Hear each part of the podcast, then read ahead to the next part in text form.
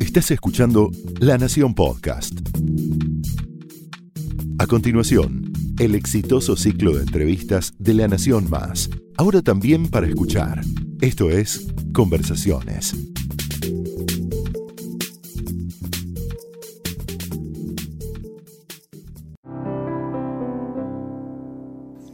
Esto es Conversaciones en La Nación. Eh, yo soy Sebastián Festi. Hoy estamos con Mario Pergolini. Mario, bienvenido a Conversaciones. Muchas Un placer gracias. tenerte acá.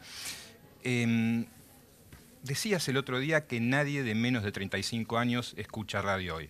¿Sostenés eso? ¿Por qué decís eso? Eh, primero, lo- la, la- la verdad que todos los relevamientos serios que hay al respecto, no solo en Argentina, sino en parte del mundo, lo dicen. Es, es- es muy complicado. Eh, En realidad yo estoy diciendo como un número significativo. Antes Claro. cuando vos hablabas de FM, cuando hablabas de audiencia, decías audiencia joven, FM, menores de 35, audiencias más grandes, las AM, televisión familia. Ese, Ya ese- no es tan fácil, digamos. No, no solo no es tan fácil, porque incluso ha cambiado por segmentación de dispositivo. Es eh, dónde, en qué dispositivo, de qué forma, vertical, horizontal, eh, ya, ya están dando otro tipo de, de cosas. Hoy en día conocer a la audiencia es fundamental. La verdad que no... eh, es muy loco que la televisión se siga moviendo, la televisión de aire, con un supuesto estadístico como el que ofrecen las compañías de medición.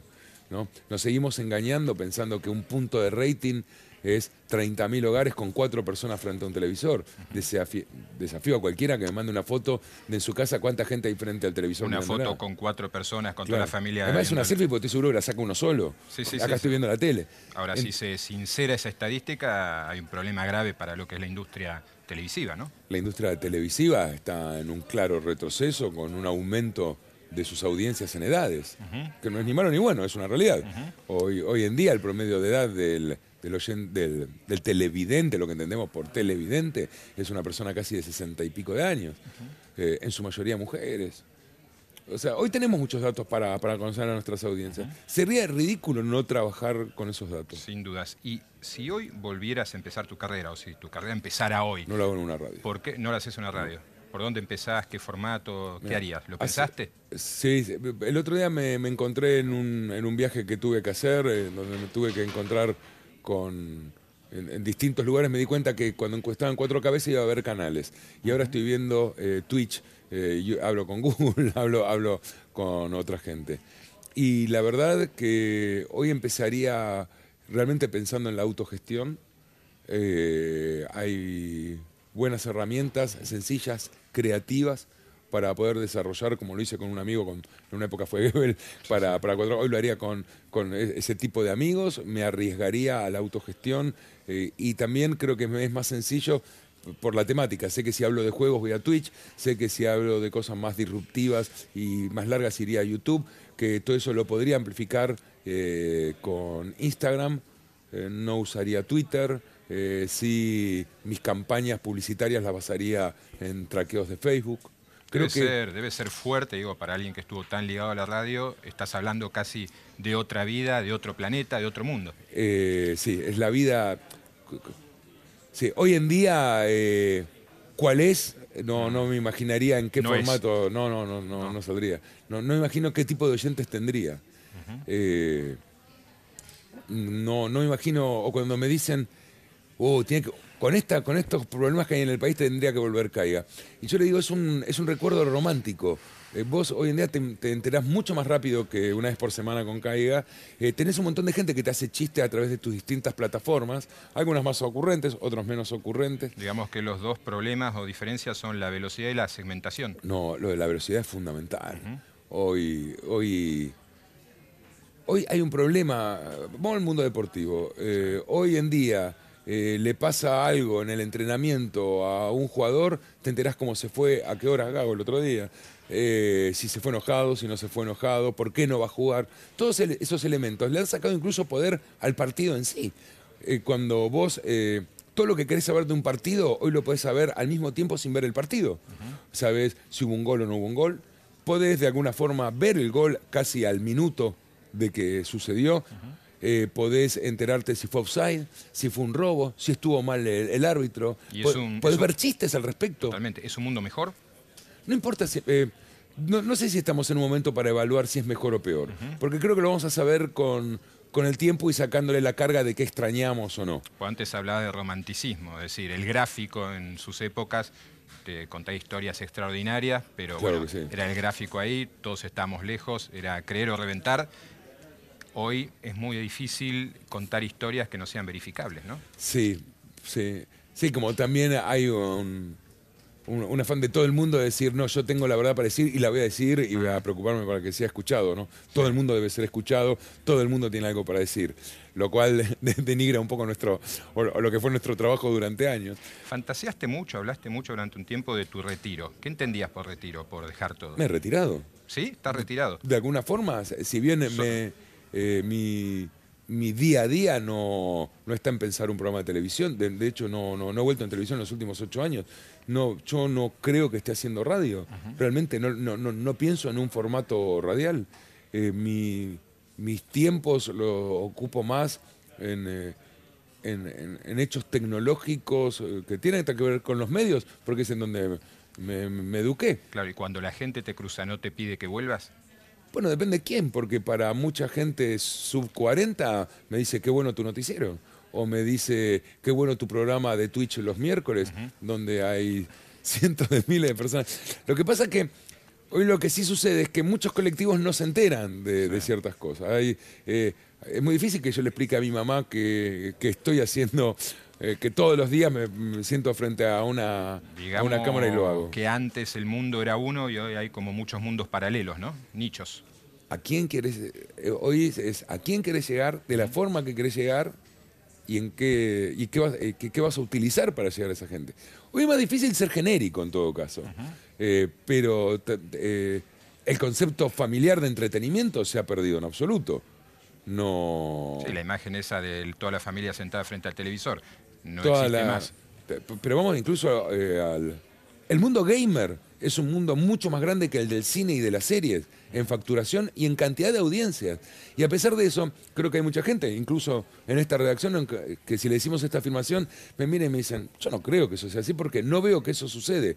Porque hoy podés vivir eh, aislado de grandes movimientos de millones de personas y de audiencias. Eh, hay, muy, hay muy poca gente que se entera que hace tres semanas atrás la final de Counter-Strike eh, fue vista por tanta gente como la que vio los- el Oscar, o más. Los grandes medios están ignorando eso. Yo creo que los Haceme grandes ignorarlo. medios, los grandes medios están ignorando muchas cosas populares que están sucediendo. Pero lo loco es que toda la gente que tiene que enterarse de eso eh, se entera en donde se tiene que enterar. Tiene cómo hacerlo. Dijiste, al hilo de esto, eh, que es pedante pensar que la gente tenga que pagar por los contenidos de los medios. A ver Yo si creo te que- en eso. ¿Por qué pedante? Yo creo que hemos sobrevalorado que cualquiera que filme, grabe, eh, edite, eso en sí tiene un valor y tiene que ser pagado. Pero Eh, no es cualquiera en este caso, ¿no? no. Cuando el gran medio, pongamos, incluso este plantea, hey, páguenme por lo que hago porque hacerlo gratis No, no, bueno, no, no, pero, difícil". pero- pero- pero yo no lo decía desde, desde ese lado. Igual creo que es cierto que ese convenio se ha roto. Eh, se ha roto por un montón de herramientas que la tecnología le ha dado a las audiencias y que las audiencias las han tomado, aunque eso sea un daño. Eh, que la gente ponga adblockers en, sus, en sus navegadores. Y ya no es en sus navegadores de PC, que la verdad es donde menos está circulando eh, las audiencias, sino en sus teléfonos. Eso hace que no se vean la- la- los preroles de video, que no se vean las publicidades. Y vos le decís, loco, no puedo vivir si vos no, aunque sea no lo ves. Y dicen, no, no quiero verlos. Eh, entonces nos están pagando, dice, ¿cómo querés que avance? Y de alguna forma las audiencias dicen, bueno, yo veo que siguen haciéndolo. Eh, Pero fue quizás un error en su momento a la industria periodística plantearle a la gente que el periodismo podía ser gratuito. sucedió, no, no sé si lo hemos planteado de, de esa forma.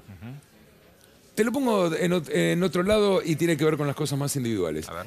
Cientos de periodistas cobran por trabajar en un medio, Sí. pero esos mismos periodistas no tienen ningún problema en tener su cuenta de Twitter y dar una noticia eh, más rápida en su Twitter que la persona que le paga el sueldo. No deberían, no significa que deberían. esté bien. Está No, mal. Está mal. Está mal, claro Pero, está mal. Entonces vos decís, ¿qué pasó ahí? Bueno, hubo algo entre la vanidad del periodista, eh, cree que tiene un valor en sí en generar sus propias audiencias, que puede vivir de su audiencia separada del, del sistema tradicional de cómo estamos administrando el periodismo y quién le paga al periodista. Una pequeña ilusión. Creo que estamos eh, viviendo- creo que lo vamos a resolver en breve, ¿Ah, sí? ese tipo de cosas. Creo que no lo pudimos resolver en esta primera etapa, gran primera década digital, de, ok, eh, si vos lo querés, yo te lo doy. Eh, bueno, ahora quiero que me pagues, porque me estoy dando cuenta que necesito comprar computadoras, necesito pagar al periodista. El, periodista- el- el usuario con, con toda razón dice, y pues medio raro que ahora me cobres por lo que me diste gratis. Claro, o por lo que otro da acostumbrado gratis. o acostumbrado. sí. Entonces, eh, creo que también todas las leyes de derechos de autor y lo que estamos discutiendo, eh, a veces indirectamente lo discute eh, el Estado o la Unión Europea u otro tipo de gente, bueno, de alguna forma va a nivelar ese tipo de cosas. Hoy estamos en, te necesito, ¿qué querés? El otro medio sentado de acá, me lo vas a dar, me gusta o no me gusta. Grandes empresas de contenido en donde un youtuber, aunque tenga 50 millones de suscriptores, diga, yo ahora quiero más. Y el sistema le dice, "Mira, andate, si no da problema, no te van a extrañar tanto. Y pasa, no te van a extrañar. Entonces, creo que está un poco difícil entender qué contenidos eh, son eh, es digno pagar. Porque de alguna forma hemos logrado eh, que la gente entienda que por 9 dólares van a ver series. De alguna forma hemos logrado que por 8,50 escuchen música. Es cierto que el que está generando toda esa cantidad cada vez es el, el creador de todo eso es el menos beneficiario de estos sistemas. Pero creo que de alguna forma eh, hay una intención de decir, ok, entiendo que no todo va a ser gratis, entiendo que hay ciertas cosas que la puedo pagar. O sea, ¿crees que al final los grandes medios o la industria periodística va a lograr que se le pague en forma homogénea por, por lo Yo, que hace? yo creo que van a quedar pocos jugadores Ajá. eh, eh, en este momento. Eh, El otro día un, no sé si un ex CEO de Google o alguien que, tenga, que dijo que va a haber como que, que Internet se va un poco a dividir entre lo que es lo público, gratuito, lo pago, lo premium, Lo que te va a dar ventajas eh, para tomar decisiones. Indudablemente el humano en ese sentido, o las sociedades compuestas por humanos, eh, entienden que todo eso tiene un valor económico por el momento. Yo no sé si con el tiempo va a ser por un valor económico, o sea, voy a poder acceder por una cuestión. Todas esas, todas esas respuestas creo que no las tenemos hoy en día. Dijiste el otro día que deberíamos estar, los argentinos, la Argentina, vendiendo software a lo pavote. ¿A Sí. qué te referías? Me parece que hay. Seguimos pensando que somos un país que podemos hacer grandes industrias, que seguimos extrañando y seguimos publicando en los diarios el avión que no fue, el cohete que no vendimos. eh, Un siglo llegamos con esto. Sí, seguimos- hace siglos estamos llorando esa industria que eh, nos costó armar, pero no la pudimos acompañar o desarrollar con el tiempo. Eh, indudablemente la materia prima no es exactamente lo que le- nos va a dar más valor para, para poder ser fuertes para, como economía. Pero creo que sí hay otros elementos que, que están a nuestros alcances, que- en los cuales podemos ser muy buenos, tanto intelectualmente, eh, por la base de educación que tenemos, un tema que yo últimamente vengo discutiendo también. Está que- bastante que- que eh, perdiendo. obsesionado con el tema de educación, ¿no? Sí, ahora te lo amplío un poco más todo eso, pero yo creo que eh, Israel, India, eh, grandes sociedades que, mm, que, no, no, no no podían contar con el dinero, la organización política y económica para ser un país pensado en 10 años, puede encontrar en un tiempo más breve solución en software, en ciertas cosas de hardware, en cierto desarrollo que estamos en condiciones. Creo que seguimos teniendo todavía un pequeño diferencial intelectual y de, de una clase media que puede trabajar en esto y desarrollarse. Creo que tenemos eh, un buen material.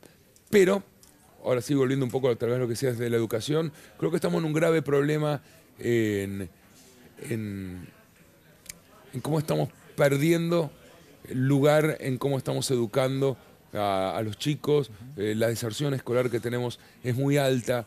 Creo que no que, que- que lo coyuntural nos está frenando eh, Y lo que se aprende en el colegio no necesariamente es lo, lo que va a servir para el No, futuro, ¿no? ten- seguimos teniendo presente. un desarrollo mirado de, de cuando fuimos a aquel gran país eh, con esa gran universidad. Y creo que, que tenemos que replantear un poco. Yo, creo que tenemos un poco un problema de no estamos agachando la cabeza.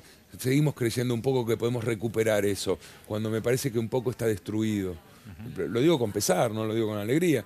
Entonces, ¿por qué no nos reconstruimos y repensamos qué necesitamos en la educación? ¿Por qué no leemos un montón de cosas bien hechas de trabajo que hay en el país donde dice que nos tenemos que preocupar en, en la primera educación eh, de los chicos, que, que hay un- un- una forma de, de recuperar si invertimos en la primera educación de los chicos. Estás proponiendo abandonar en cierta forma la idea de grandeza y ser más prácticos. No fuimos, lo siento. La idea. eh, no, ya no lo La fuimos. ambición. Hemos perdido ese partido.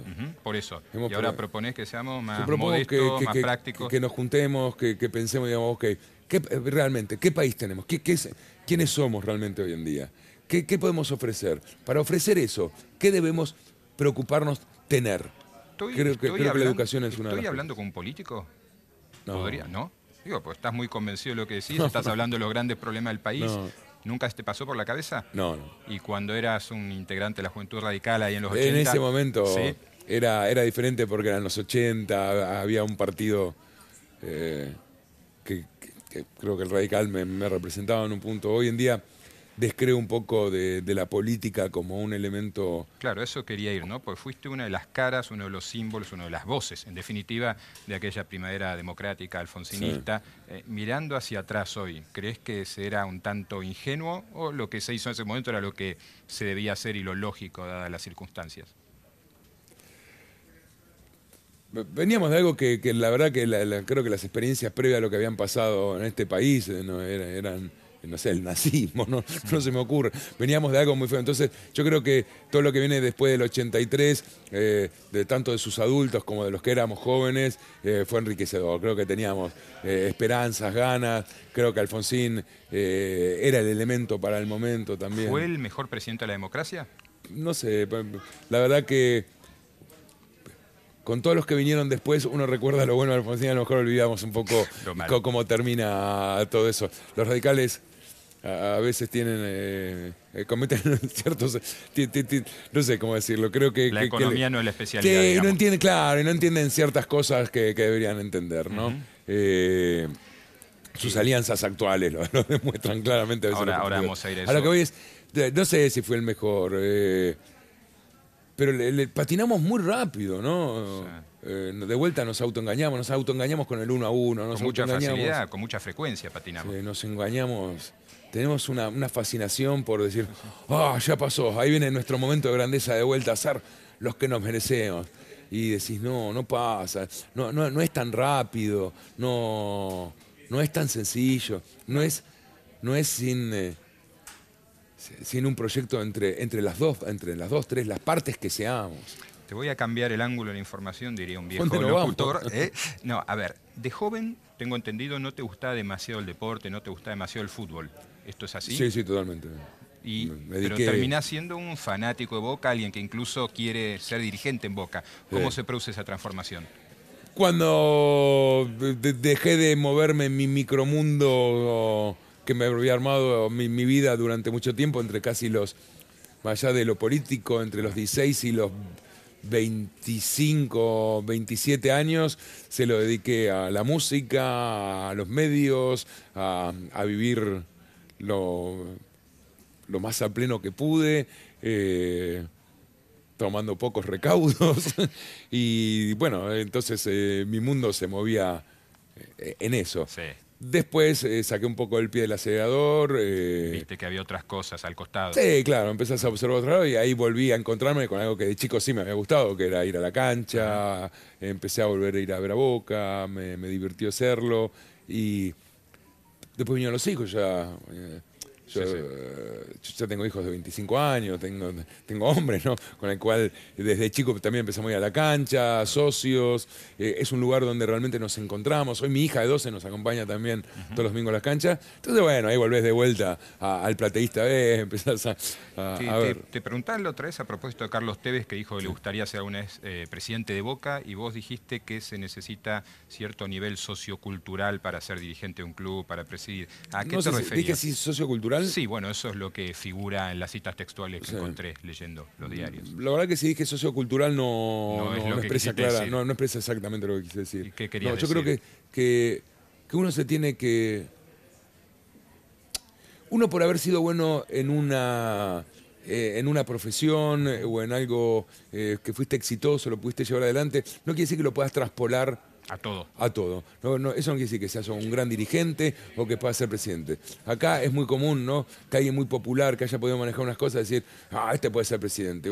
bueno, no sé, eh, no, sé si Riquelme, sin un paso previo por la dirigencia o, ver cómo.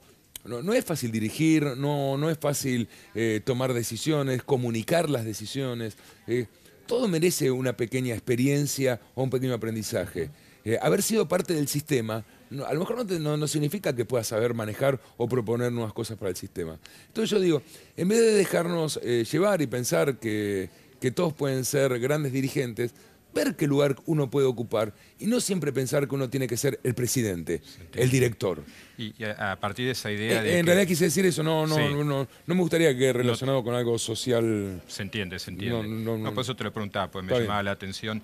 A ver, eh, cuando decís que el ser exitoso en un ámbito no te garantiza ser exitoso en otro, eh, esto se puede extrapolar a Tinelli. Marcelo Tinelli, presidente de la Nación. Bueno, ¿Le eh, sentido a esto? Es que nos, si uno dice, mira, le fue bien, eh, ¿qué tiene? Le llega a la gente. Bueno, esto se trata de gente. Es un país, se trata de gente. Eh, bueno, tuvo una empresa, es un tipo que ha hecho una, fortuna en base a su esfuerzo, ¿no? a, cosas que lo ha logrado. Bueno, nosotros necesitaríamos alguien que, entienda, que nos explique cómo, cómo lo... vemos en el exitoso alguien que nos pueda llevar siempre adelante. Yo no sé si todos los, países tienen esa mirada con la gente que quiere de dirigentes. También hay que ver, insisto, para mí no cualquiera puede hacer gestión. No, no es fácil hacer, la hacer gestión. Y muchas veces eh, vemos ciertas cosas, incluso a mí que te dicen, bueno, esta empresa, te fue... Y también he tenido grandes fracasos. Y nadie dice, ah, no, te fue mal con tal inversión, eh, con tal otras cosas que hiciste. Eh, ¿Por qué? Porque siempre vendemos nuestros éxitos y lo bien que nos fue. Me parece que es una mala forma para analizar, sobre todo a dirigentes. ¿Qué es lo que más te asombra del gobierno de Macri?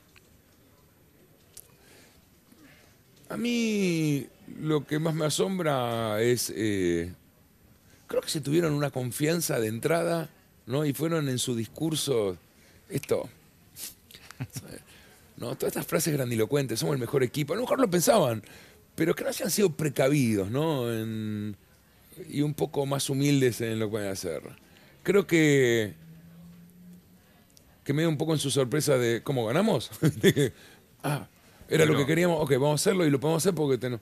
Creo que eh, cometieron errores que lo podemos permitir en otros estadios de, los poderes ejecutivos. A lo mejor en una ciudad se puede, en un club se puede permitir, en una ciudad se puede permitir. En un país eh, hay, hay mucha gente ya entre medio eh, como para, como para no tenerla en cuenta o que esos errores no lo pague la gente, más allá de, del prestigio de un gobierno. Eso me asombró, eso me asombró. Pero yo igual creo que, lo, dije hace poco, yo no, no, no, no creo igual que sea inviable de acá para adelante. Ni... ¿Ves una posibilidad todavía a partir de estos últimos Sí, siempre una posibilidad, si no la verdad que sería yo tengo empresas, en estas empresas tengo mucha gente.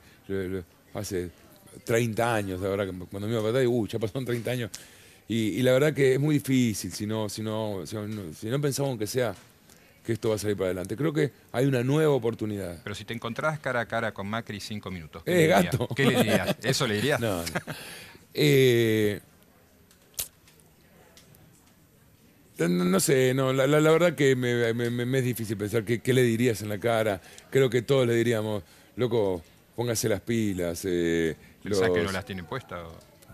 O, ponerse las pilas en otro sentido? Yo, yo, creo que, que, es cierto que necesitábamos cambiar ciertas cosas, que, había falsedades en la economía, que, había que ajustar eh, algunas cosas, pero eh, esto es Argentina, eh, esto es no, no, no, no, no, no se pueden hacer aumentos grandes de un montón de cosas, como diciendo, bueno, esto nos va a estabilizar. Ese estabilizar daña a mucha gente. ¿no? no tenemos las clases tan bien armadas como para que puedan soportar esto. Y se tendrían que dar cuenta. Se tendrían que dar cuenta. Ojalá, uh, ojalá que, que, este gran mal momento que estamos pasando, diga, bueno, nos equivocamos en esto, esto hay que sacar un poco el pie del acelerador acá, hay que entender más en lo social y, bueno, y preocuparnos, tenemos que mejorar ciertas cosas, el déficit fiscal, hay varias cosas. Y si te juntaras con un amigo de Macri, con Daniel Angelici, ¿qué le dirías? váyase de boca, por favor. Sí, cuanto antes. De un paso acostado, de un paso acostado. No, no, que termine, que termine. Eh, pero lo encontré hace poco. Y no le dijiste eso. no, no, le dije, salúdeme. le dije, no, hola, ¿qué tal? ¿Cómo va? Le digo, qué foto. eh. Eh, pero, ya, no sé, ahí Boca tenemos un, un problema dirigencial. Creo que ¿Y vas a estar? Eh, la vez pasada, la verdad que entré un poco tarde, creo que con más tiempo hubiese sido más sencillo, creo que hoy estaríamos, estuvimos ahí, la verdad que hemos salido segu- segundo. Eh, ahora estoy embarcado en algo demasiado grande eh, en lo Pero que te estoy tienta, haciendo. te tienta pues lo pensaste, o sea, querrías estar, eh, querrías una segunda oportunidad de hacer algo en Boca. Creo que, que le puedo brindar a Boca no algo en lo deportivo, creo que, que debería ir acompañado como, pensé- como pienso y como pensé en un momento con, con un dirigente que sí entienda eh, eh, cosas de un club que yo no entiendo. A mí lo de mi alma, ya de su decencia, me parece que, que entiende la gestión de lo que es un club. Pero creo que le puedo dar un par de cosas eh, interesantes eh, al entretenimiento, a la gente de Boca o a la, gente que, que consume Boca de alguna forma. Creo que tenemos que, hay cosas incluso sutiles, ¿no? Hoy en día eh, creo que- que Boca es un club más social, debería ser mucho más social, tiene, tiene una injerencia en el lugar donde está que, que- que me- a mí me parece que no está cumpliendo. Me parece que no hemos tenido logros deportivos Y de paso ganar la. Libertadores, ¿no? ¿Eh? Y de paso ganar la Libertadores, digo, además Sí, de su... Insisto, ojalá, no, no importa si la gana Chelsea, sino ojalá que la ganemos ahora. No, no me parece que esto vaya a pasar. Sí. Eh, Me, me parece que eh, la dirigencia está para dirigir, para hacer buenas cosas. Nosotros tenemos que solucionar algo, realmente tenemos que solucionar. Nosotros lo de, lo de nuestros adherentes, eh, eh, eso hay que solucionarlo. Eh, eh, eso es un problema para Boca. O sea, te El estadio hay que, hay que hacer algo. Hay que definir eso, ¿no? Se nos acaba el tiempo, pero digamos, si dejo un titular, eh, podría decir que, que sí, que hay un Pergolini para Boca en algún momento en los próximos Sí. años. No sé si va a ser en el próximo año, pero... En los próximos años sí. O sea, La no te que yo vas como- a jubilar sin intentarlo. De. Sí, me, me gustaría intentar, creo que mezcla varias cosas. Creo que es pasión, grandes audiencias, creo que es algo deportivo. Y es un lugar, la verdad, en donde yo voy, en donde estoy, eh, es algo que me hace feliz, es algo que también me pone triste. Eh, si vos me decís, yo siempre lo digo, sacando las cosas obvias, tener hijos, la pareja, no sé, todo, todo, todo lo que puede ser obvio de la vida, de qué te hace feliz, y vos decís, decime cinco momentos felices de tu vida, y yo los relaciono todos con, muchos con Boca. Eh, la verdad que digo, la verdad es que fui feliz, estuve contento. Eh, cuando, cuando estoy con mis hijos en la cancha es, es un momento donde Está- soy feliz. Está clarísimo, Mario. Esto recién empieza, se nos acabó el tiempo, pero la próxima seguimos charlando de la verdad que Un nos- placer. El vodka en lugar de agua, la verdad. eh, que- me dijeron que era vodka, pero es agua. qué detalle. Mal, mal. La seguimos, gracias. Suerte. Placer.